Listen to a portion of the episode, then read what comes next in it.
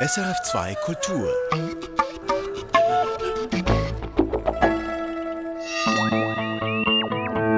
Wissenschaftsmagazin.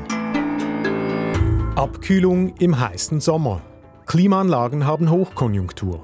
Wir reden mit dem Experten, was das für die Umwelt bedeutet und was die neuesten technischen Entwicklungen sind. Warum wir aussehen, wie wir aussehen. Es sind nicht nur unsere Gene, die das bestimmen. Eine neue Studie mit einem innovativen Ansatz zeigt Interessantes. Und humane Papillomaviren. HPV sorgen für schwere Erkrankungen bis hin zu Krebs.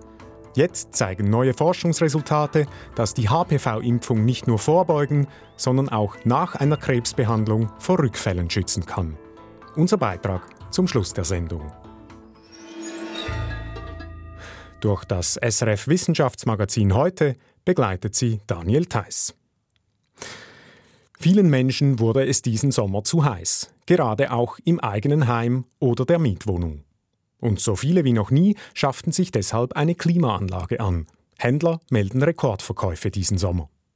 Was Klimaanlagen neben angenehmem Raumklima aber auch bedeuten, mehr Strom, der verbraucht wird und zusätzliche Klimagase, die aus den Kältemitteln entstehen.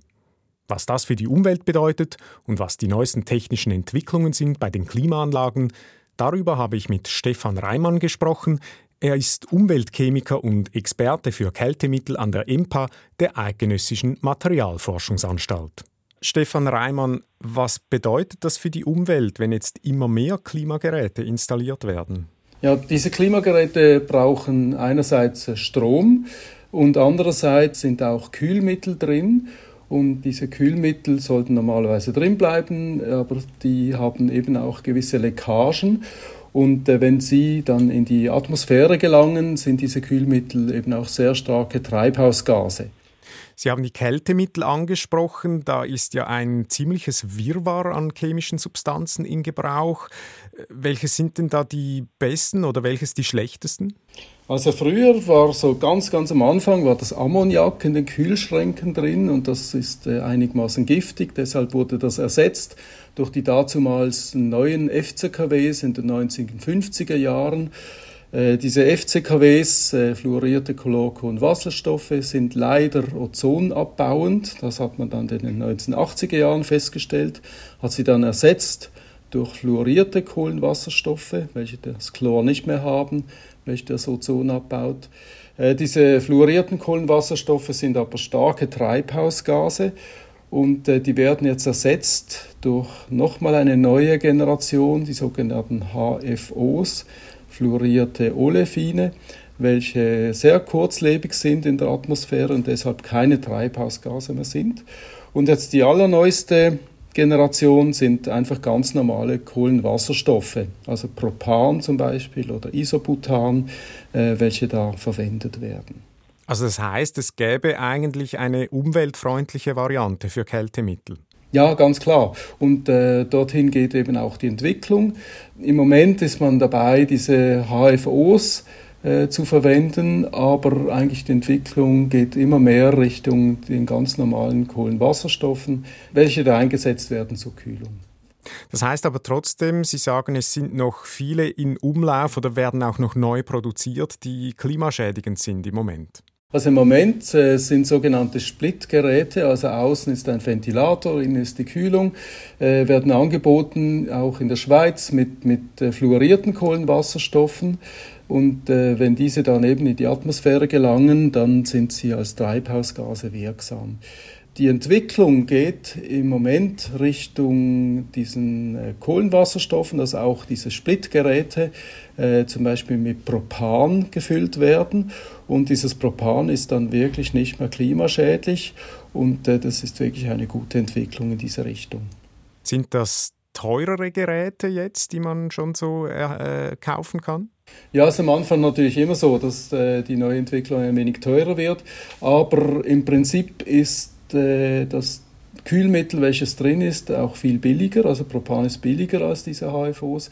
Es ist ungefähr gleich effizient wie die HFOs. Äh, man muss ein wenig Entwicklung betreiben natürlich, aber mit der Zeit werden die Geräte dann sicher etwa gleich teuer sein und deshalb auch auf diese Art vergleichbar sein. Stefan Reimann, Sie sagen eben Auswirkung aufs Klima. Also das heißt, äh, gibt es da eine Berechnung, wie klimaschädigend jetzt all diese Kühlmittel sind, die noch in Umlauf sind oder noch in Umlauf gelangen werden?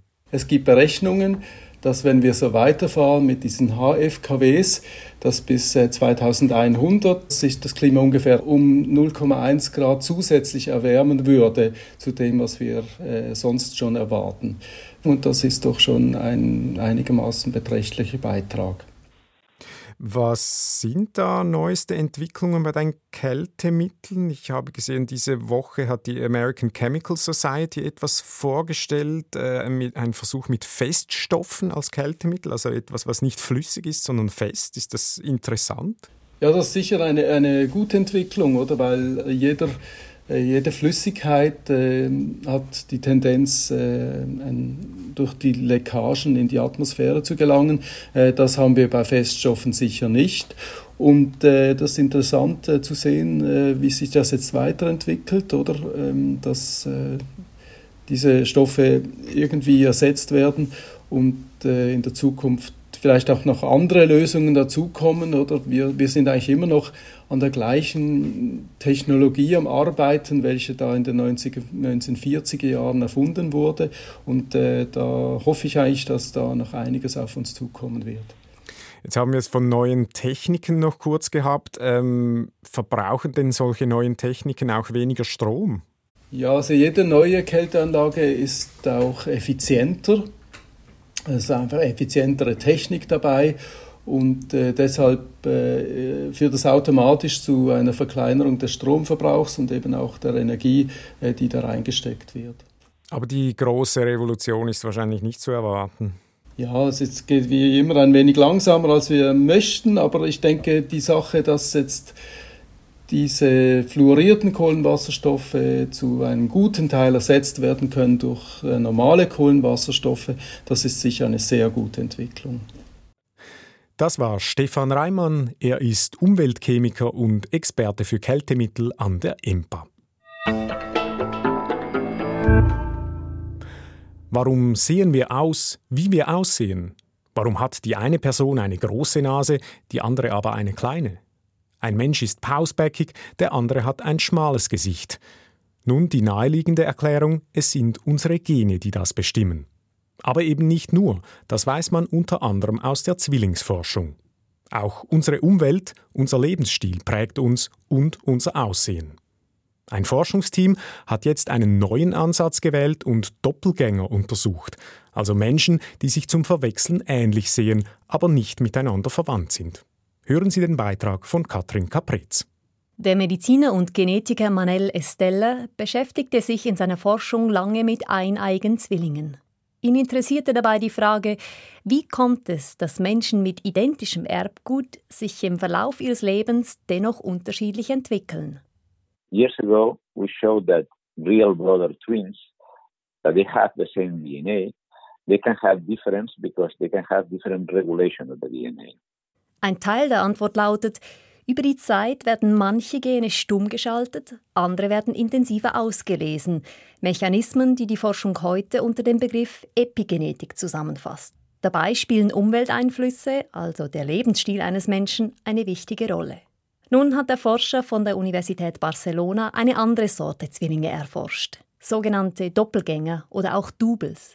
Menschen also, die nicht miteinander verwandt sind, deren Gesichter aber sehr ähnlich aussehen.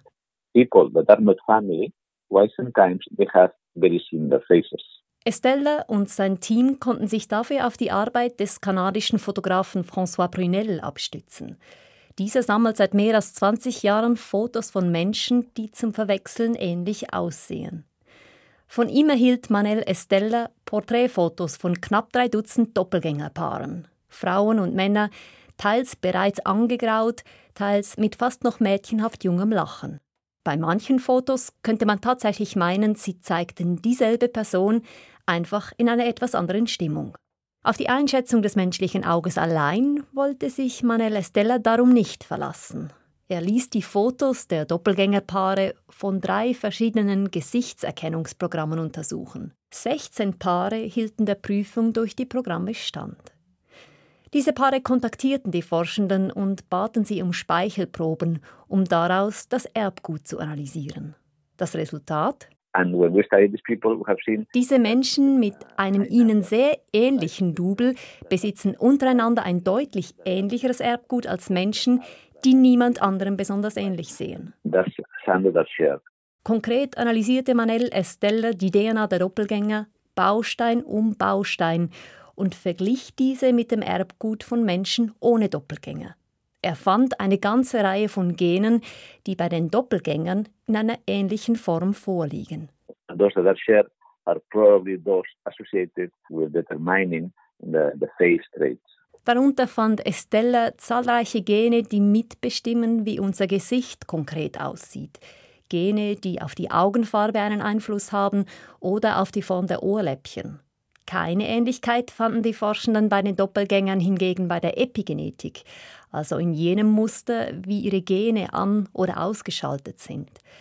Es scheint, so Manuel Stella, als würde die Natur, also unser Erbgut, für das Aussehen unseres Gesichts die deutlich wichtigere Rolle spielen als die Umwelt. In this case, for the face, it looks that it's a little bit more important uh, nature in this case, the, the genetics. Eben diese Gene spielen auch in der Arbeit von Cordula Haas eine wichtige Rolle. Sie war an der aktuellen Studie nicht beteiligt, ist forensische Genetikerin an der Universität Zürich und forscht mit DNA-Spuren, die am Tatort eines Verbrechens gefunden werden. Wir wollen ja aus einer Tatortspur quasi herausfinden, wie der, der die Spur hinterlassen hat, wie der aussieht. Wie das Aussehen eines Menschen konkret zustande kommt, da werde intensiv daran geforscht, so Cordula Haas. Einige Eigenschaften könne man heute schon recht zuverlässig aus der DNA vorhersagen. Was wir schon relativ gut können, ist die Augenfarbe, Haarfarbe und Hautfarbe. Andere Teile unseres Aussehens, wie zum Beispiel die Haarstruktur, die Farbe der Augenbrauen oder die Form der Ohrläppchen hingegen, sind noch deutlich schlechter verstanden, denn sie kommen zum Teil aus einem komplexen Zusammenspiel vieler Gene zustande. Die Studie zu den Doppelgängern findet Cordula Haas darum interessant. In dieser Studie wurden ja Gene identifiziert, die das Aussehen oder insbesondere das Gesicht beeinflussen. Und das sind Gene, die wir anschauen könnten, um quasi so diesen Phänotyp herauszufinden.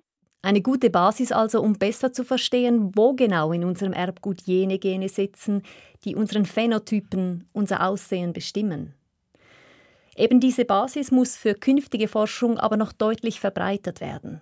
Zum einen hätten sie mit 16 Doppelgängerpaaren doch nur eine kleine Anzahl Menschen untersuchen können, so Manuel Estella von der Universität Barcelona.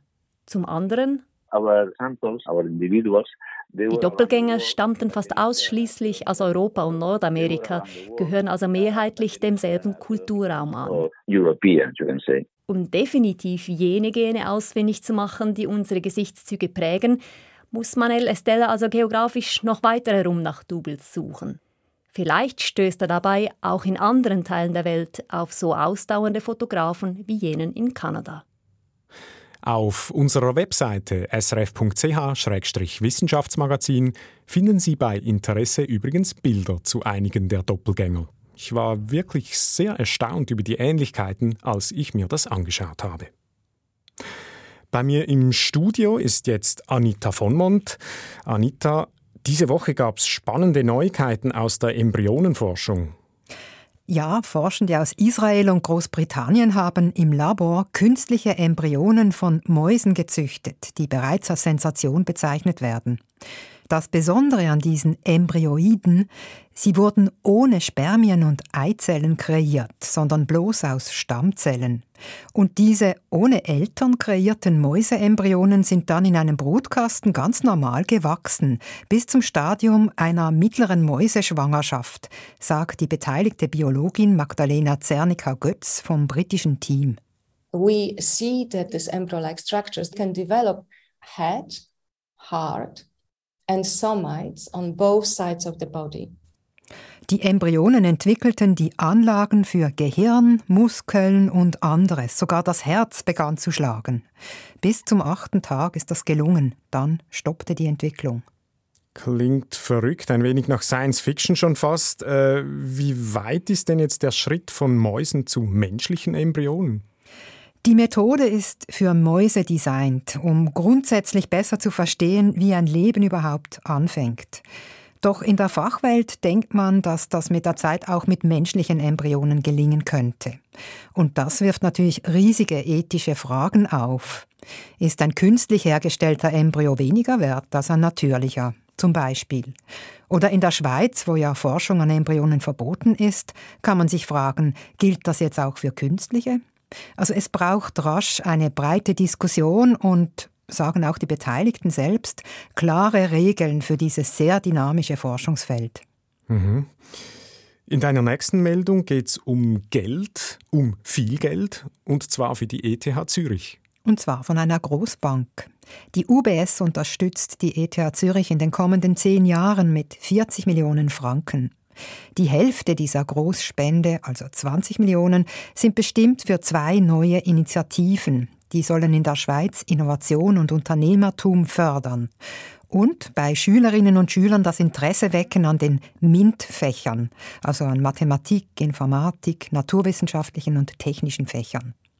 Dann die zweiten 20 Millionen sind für einen Neubau auf dem ETH-Campus Hönkerberg gedacht. Dort sollen Studierende Projekte realisieren und angehende UnternehmerInnen sich mit Führungskräften und Fachleuten austauschen.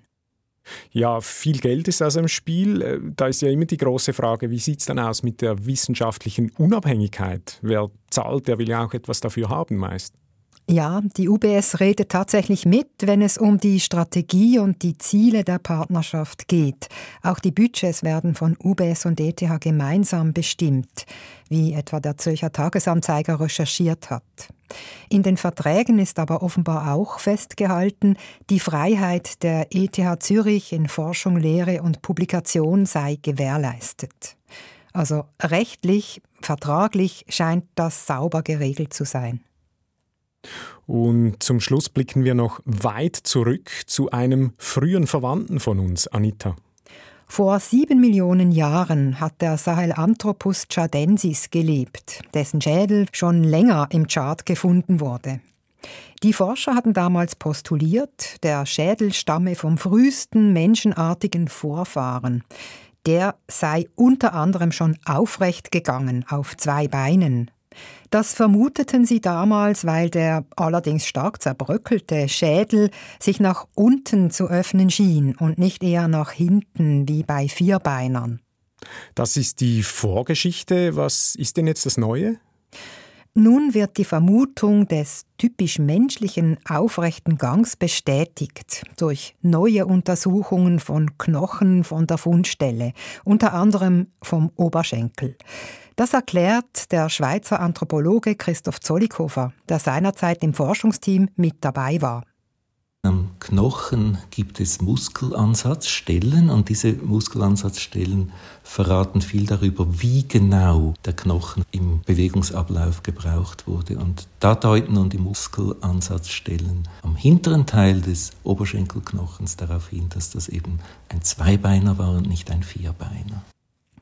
Die ersten Urmenschen scheinen also tatsächlich schon früh, vor sieben statt wie lange gedacht, vor sechs Millionen Jahren, aufrecht umhergegangen zu sein.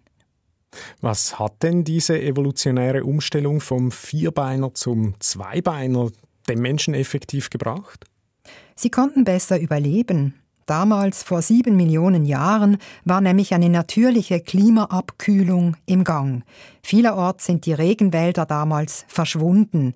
Auch in Europa starben daher die Menschenaffen aus. Mit einer Ausnahme eben einem dieser Menschenaffen ist sozusagen der Sprung durch die Hintertür des Aussterbens gelungen. Und das sind eben die Menschenartigen, die begonnen haben, auf zwei Beinen sich vorzubewegen und damit eine bedeutend weitere ökologische Nische hatten als die typisch waldlebenden Menschenaffen, wie wir sie auch heute noch kennen.